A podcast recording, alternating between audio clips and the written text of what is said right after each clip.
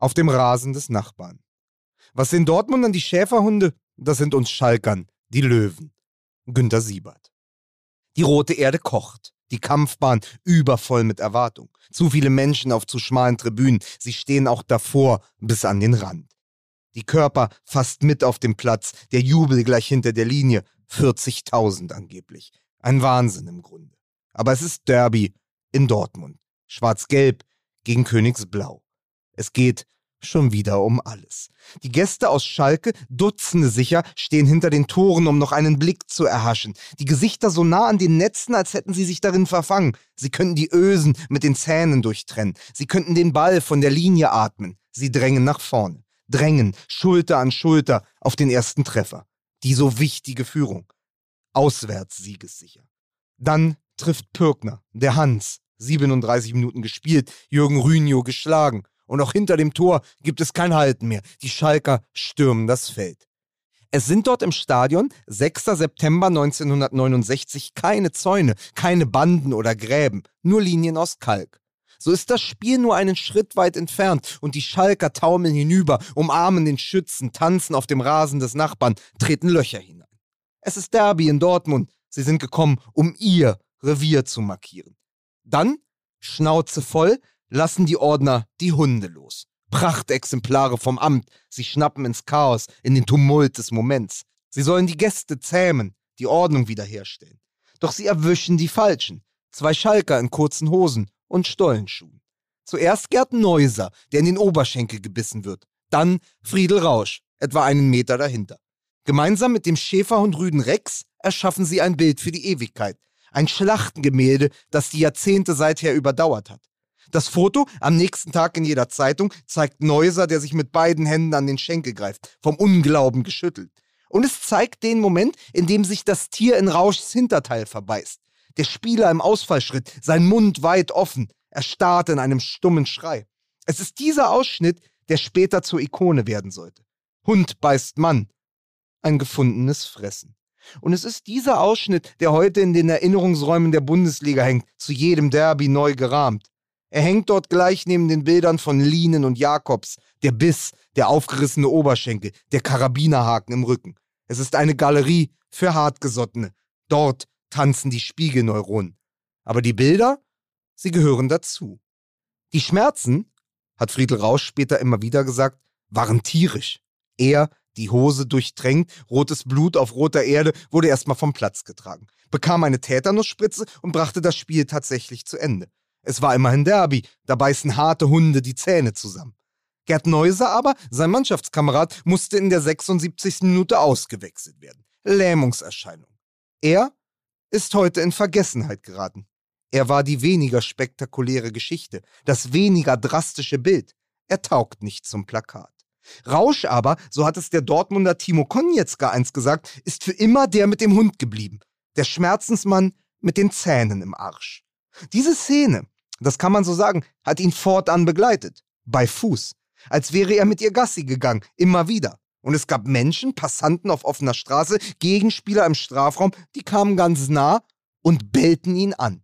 Es dauerte, bis auch er darüber lachen konnte.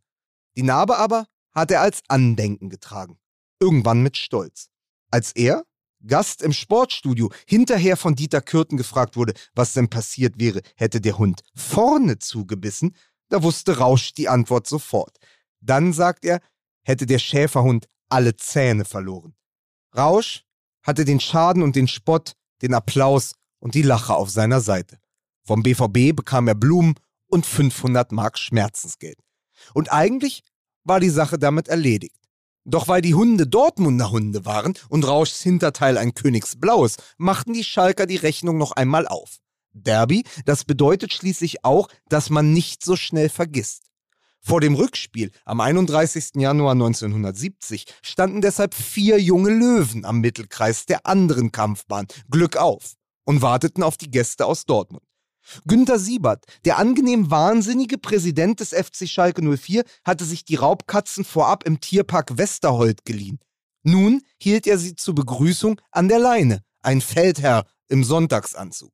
Was den Dortmundern die Schäferhunde, sprach er nachher noch in die Kameras am Spielfeldrand, das sind uns Schalkern die Löwen. Er glühte dabei. Der Schalk im Nacken des Schalkers. Die kleine Provokation war seine große Revanche. Vor allem aber war sie ein im Grunde harmloser PR-Gag. Denn die Tiere, selbst kaum größer als Hunde, waren zur Einschüchterung des Gegners gänzlich ungeeignet. Kurz vor dem Anpfiff noch tollten sie mit dem Spielball über den Rasen. Aber wieder blieben die Fotos. Die Aufnahmen am nächsten Tag in der Zeitung, die Schlagzeilen darüber. Und das war am Ende, was zählte. Das Revierderby ist seit jeher eine Bildermaschine. Sie produziert Momente, Szenen, die sich einbrennen, Stückchen für das Kuriositätenkabinett, Dinge der Unmöglichkeit. Es sind Dinge, sagt Kai Feldhaus, Reporter und Schalker, die nirgendwo anders passieren. Dann zählt er auf, aus dem königsblauen Gedächtnis heraus. Schalker Meilensteine, immer zwischen Hoffnung und Enttäuschung, zwischen Triumph und Trauer, Tage, die heute noch wirken, als wären sie gerade gestern gewesen. Der Hundebiss, das war ja nur einer von vielen. Da gibt es den 19. Dezember 1997, als der Schalker Jens Lehmann in letzter Sekunde mit dem Kopf zum Ausgleich trifft und damit als erster Torwart ein Tor aus dem Spiel heraus erzielt. Oder den 12. Mai 2007, als Frei und Smolarek den Schalkern am 33. Spieltag die Meisterschaft verderben und hinterher ein Flugzeug über Gelsenkirchen kreist, am Heck ein Banner, darauf eine Botschaft, die bis heute nachwirkt. Ein Leben lang keine Schale in der Hand. Und natürlich gibt es den 25. November 2017, als die Borussia nach 25 Minuten bereits 4 zu 0 führt und am Ende, 94. Minute, noch den Ausgleich durch Naldo kassiert. Ein Unentschieden als vielleicht größte Niederlage dieser Saison. In seinen kühnsten Momenten, so scheint es, erreicht das Derby einen Zustand, in dem Ausnahmen zur Regel werden. Dann ist es Fußball in seiner reinsten Form. Dann verdichtet sich das Spiel zur Aufführung, zum Best-of einer ganzen Saison. Die Gründe dafür liegen bereits im Wesen dieses Duells, in seiner langen Geschichte, die sich Jahr für Jahr selbst verstärkt, wenn sich die Bilder in Schichten übereinander legen. Weil sich hier seit jeher zwei Nachbarn in tiefster Abneigung gegenüberstehen und dabei eine Rivalität pflegen, von der sie selbst nicht mehr sagen können, wie sie eigentlich entstanden ist. Nachbarn, keine 30 Kilometer entfernt voneinander, die mehr gemein haben, als sie sich jemals eingestehen würden. Dabei eint sie das große Heimweh nach der Vergangenheit und das fortwährende Ringen mit der Herkunft. BVB und S04, das sind die Malocha-Vereine aus dem Pott, die längst zu groß geworden sind für die eigene Erzählung. Herausgewachsen aus den Heimstätten früherer Duelle. Zwei Clubs, die gerne den Ruß auf den Wangen beschwören, in den Leibchen noch den Schweiß der Kumpel, während sie auf den Trikots deutsche Chemie und russisches Öl bewerben.